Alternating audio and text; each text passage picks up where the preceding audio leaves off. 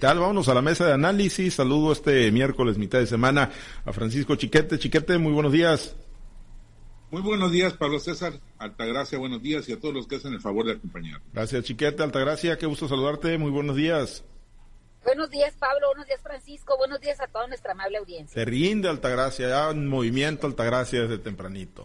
¿eh? Voy a voy a Aymala a una reunión con fábricas del agua, a Urpaes, Cades, en el tema de la reforestación de las cuencas de las presas. Ah, perfecto, qué bueno que le van a entrar en forma a esto, porque bueno, pues hay que a la par seguir trabajando a mediano y largo plazo, ¿no? Con la reforestación para ver si incentivan el agua y no andar dependiendo de, de estimulación artificial o de rezarle a los santos para que llueva Altagracia. Y sobre todo que ese trabajo que se está haciendo por parte de FACES, que es las fábricas del agua, ya tiene bastantes años aquí en la zona centro, pero se, se piensa implementarlo pues en todo el estado de Sinaloa, incluso también en el estado de Sonora. Muy bien, interesante el tema. Bien, eh, Chiquete, pues ¿cómo, cómo nos fue como país y cómo le fue a nuestro presidente, cómo, cómo quedamos parados ahí ante la visita que tuvo con Joe Biden, el, el presidente de Estados Unidos. Pues mira, como preveíamos, ni fu ni fa, nos fue intramuscular la, la, la serie de acuerdos que, que, anunciaron ayer la Casa Blanca y el gobierno mexicano. Eh, me parece que, pues, López Obrador fue en plan de, de reconquista, en plan de, de, de, quedar bien con el presidente después del desaire de la, de la reunión cumbre de las Américas a la que no asistió y cuya disidencia pues le costó a Biden el deslucimiento de uno de sus eventos más importantes. Hubo acuerdos como los que siempre hay, la modernización de las fronteras, la búsqueda de mayor protección a los migrantes, la búsqueda de acuerdos conjuntos para evitar que se sigan disparando los precios en ambos lados de la frontera, en fin, cosas que no tienen una solución específica ni concreta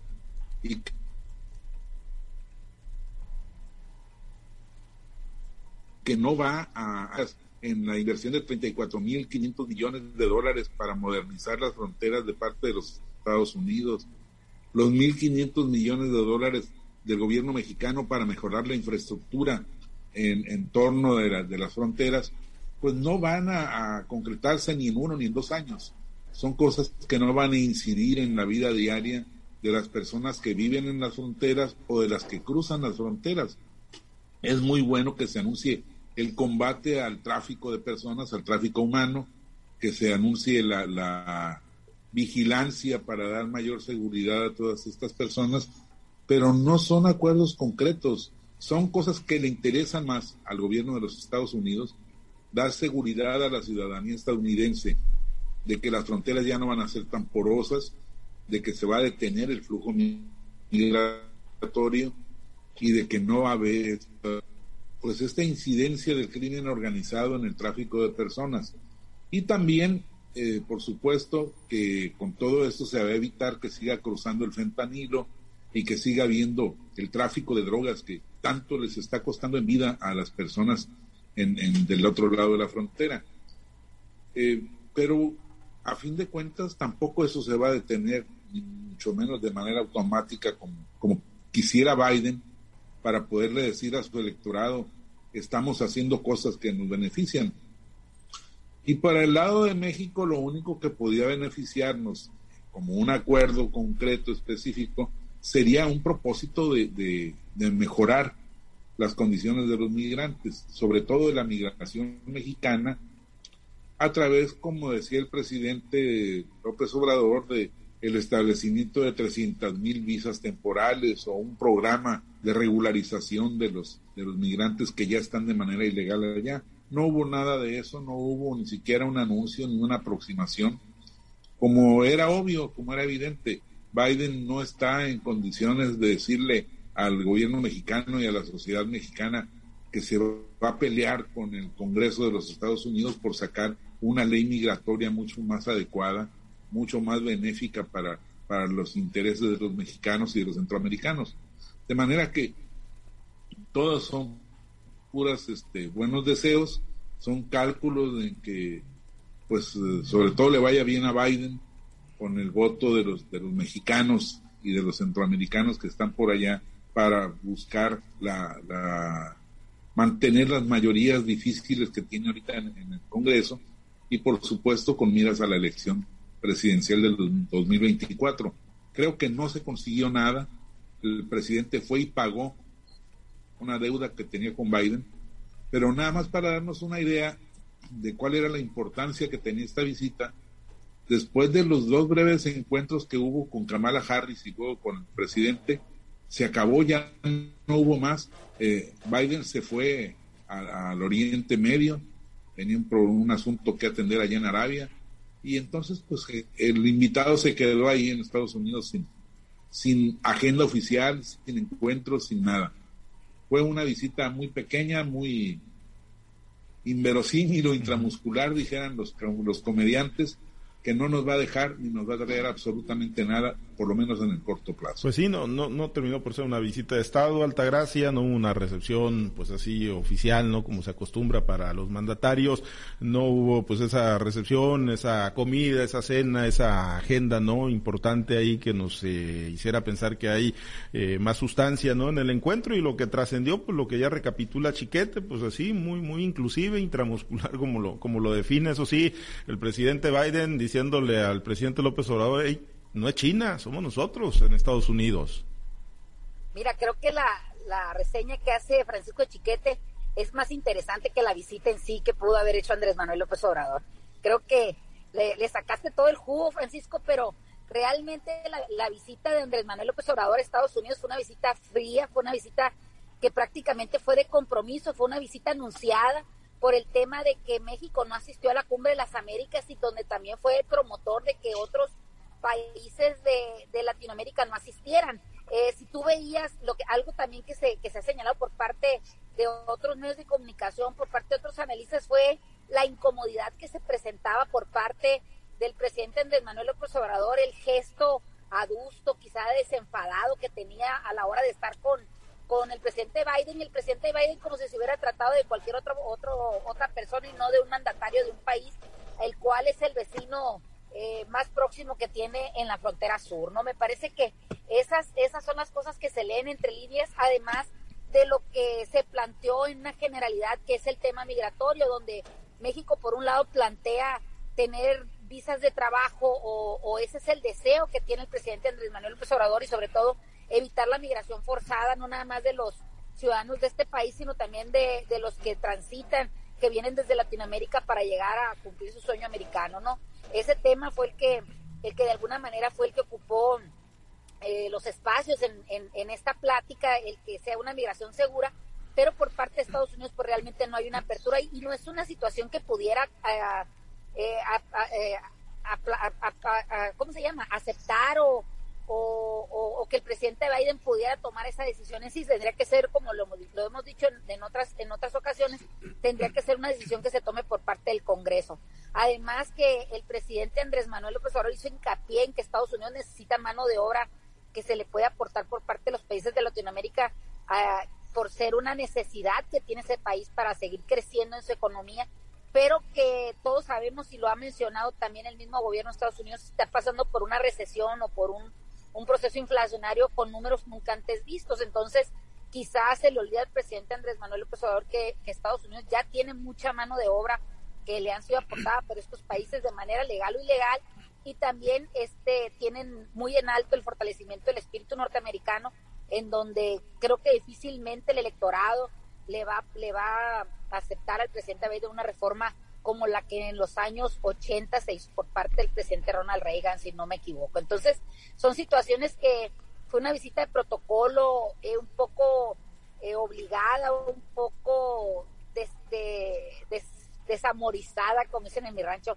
Yo no vi esa, esa camaradería, incluso se hizo notar también que ni siquiera fue recibido el presidente Andrés Manuel López Obrador por el presidente Biden en la llegada de la Casa Blanca, fue recibida por otro fueron recibidos por otra por otro personaje, ¿no? Entonces, desde ahí ya se notaba la frialdad que podía haber habido en esta reunión. Este, se hizo mucho hincapié en el tema de la expresión corporal del presidente, de ambos presidentes, donde el que salió menos bien parado pues fue el presidente Andrés Manuel Obrador porque no cuida esa, esa, esa situación de, de dar un mensaje además de con, con, de manera oral, de manera corporal también, ¿no?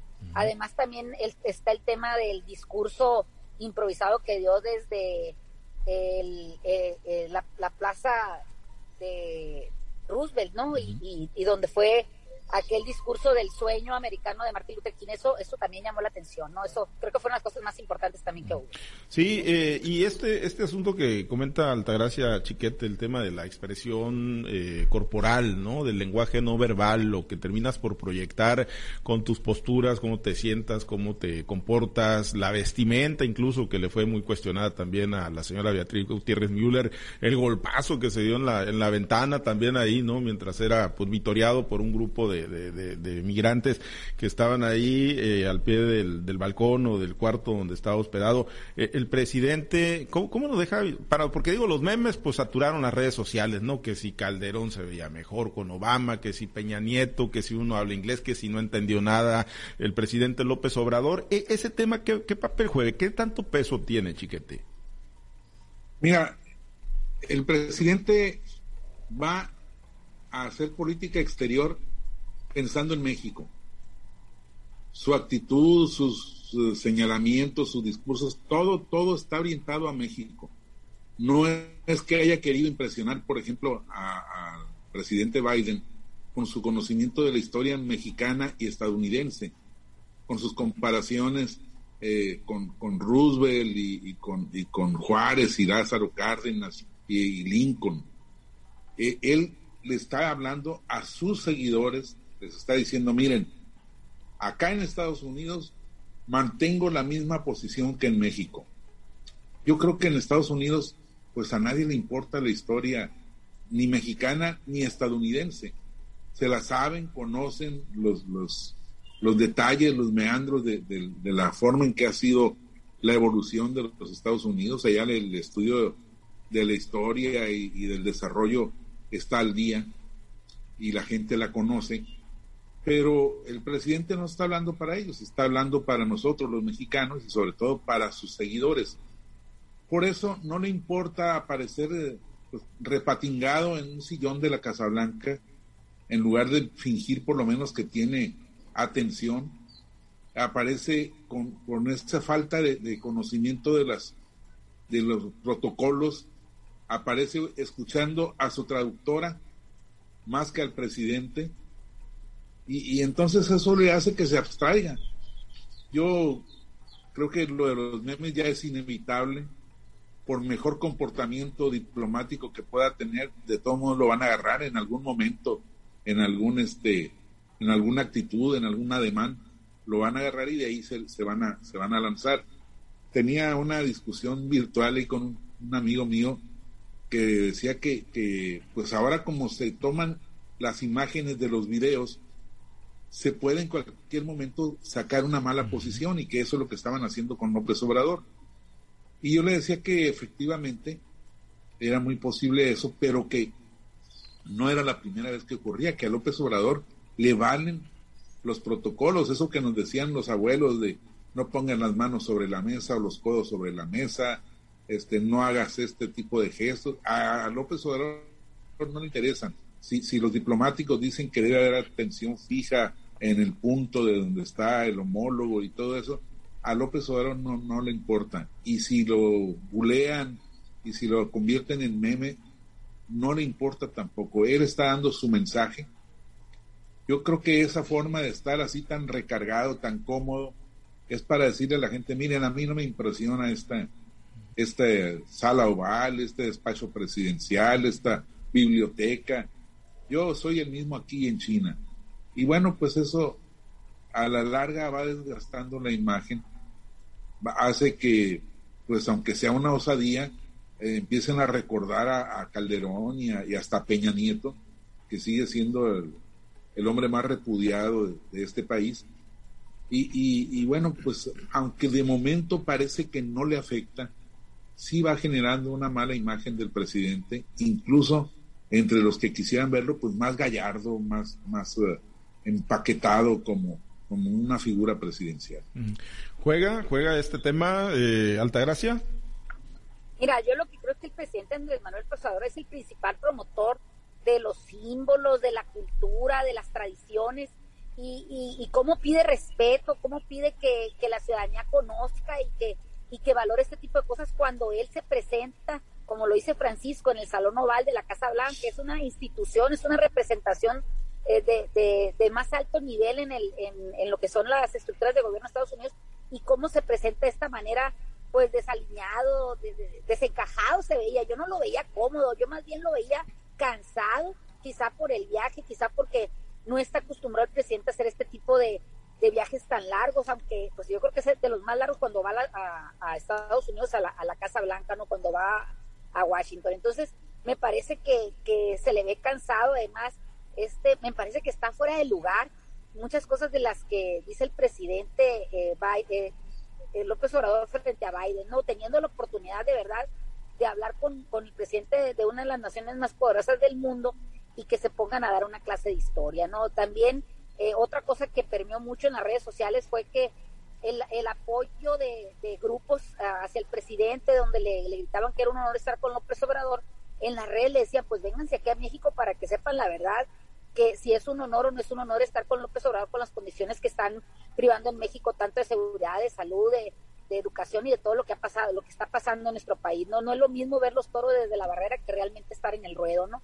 Esto, esto lo que se decía en algunas de las guerras que se presentan en el tema de las redes sociales. No, me parece que el presidente Andrés Manuel López Obrador pues fue a Estados Unidos a cumplir una, una visita obligado, una visita donde realmente no había una agenda, no había un tema específico a tratar con el presidente Biden, sino era el tema que él quería tratar, aunque no tuviera respuesta positiva o no se construyeran de verdad los puentes para llegar a un acuerdo que fuera beneficioso para ambos países. Me parece que quedaron en el aire muchas cosas y, vamos a ver si en lo que le queda de gobierno a Andrés Manuel Presobrador vuelve a ir a Estados Unidos a hacer una visita protocolaria donde los números realmente no son ni favorables para los de Estados Unidos ni favorables para los que vivimos en este país. Pues ya veremos si, si hay tiempo todavía y si hay interés del presidente López Obrador de una nueva visita y si hay interés de, recibirlo en una, visita oficial al presidente. Nos, eh, aquí eh, nos resalta el licenciado Roque Chávez Chiquete, pues el detalle, hasta hubo tiempo, ¿no? Ahí en el Salón Oval, en esta reunión ahí para, para un detalle ahí, ¿no? Una observación que hizo el propio presidente Joe Biden con una reportera, con, con la corresponsal de Grupo Imagen, ¿no? Que estaba en la cobertura y pues ahí con el teléfono fijo, sin moverlo, ¿no? Que hasta ahí tuvo palabras el presidente Biden para ella y que bueno, pues también generó pues el, el reconocimiento, yo no sé si obligado, pero el reconocimiento del presidente López Obrador hacia la prensa. Sí, fue un momento curioso que te habla de cómo Biden estaba dueño de la escena, fijándose en los detalles mucho más que en la clase de historia que le dio el presidente López Obrador y que fue la misma clase de historia que le dio a Donald Trump. O sea, no es, no es novedad tampoco. Yo creo que Biden pues está en su, en su, en su papel, no en su momento porque le está yendo muy mal también, pero, pero sí fue, un, un detalle curioso que pues obligó a López Obrador también a entrar en esa dinámica y que te habla de la falta de tensión, de la falta de, elementos importantes para, para, estar desarrollando. Efectivamente, si vas con el, vecino más poderoso, si vas con el que tiene la sartén por el mango, y en lugar de tratar de convencerlo de que modifique la actitud del papel de lo que más nos interesa a nosotros, que es eh, el asunto migratorio, y ofrecerle lo que más les interesa a ellos, la seguridad de que las fronteras ya no serán eh, porosas ante el problema de violencia que enfrentamos aquí, pues en lugar de eso te pones a platicar del pasado y del mejor presidente estadounidense, el mejor presidente mexicano, de la independencia y del siglo, eh, pues es algo que, que, pierde sentido y que te habla de que no están en el punto preciso, eh, saben que no van a llegar a acuerdos y entonces prefieren hablar hasta del teléfono fijo de una reportera. Sí, efectivamente, la reportera Isabel González de Grupo Imagen que estaba en la cobertura. Muy bien, pues pendientes entonces de, más ecos, y es que pues hay, hay más ecos y hay más de qué hablar. Obviamente, pues cuando traiga la versión, cuando retome las mañaneras, pues va, va a contar su historia, ¿no? De la, de la visita al presidente. Fíjate que decía Jorge Castañeda que la, la agenda no importaba, no tenía ningún eh, punto relevante, que a él lo que le interesaba, le interesaría saber es si tuvieron al menos 15 minutos para hablar juntos solos. que es ahí donde se... ¿Cómo si no habla inglés el presidente y no habla español? Al menos con, las, con los traductores, ¿no? hay por un lado, este, que ahí es donde se establecen los, los acuerdos verdaderos. Pero si no hubo este espacio para que intercambiaran esas ideas o esos puntos de vista, la, la, visita no habrá arrojado absolutamente nada. Sí, coincido, sí, sí, lo único fue lo de ayer, lo que se tiene en lo público, pues yo, yo coincido que no, no hay prácticamente nada de sustancia. Bueno, nos despedimos, chiquete, muchas gracias, excelente miércoles.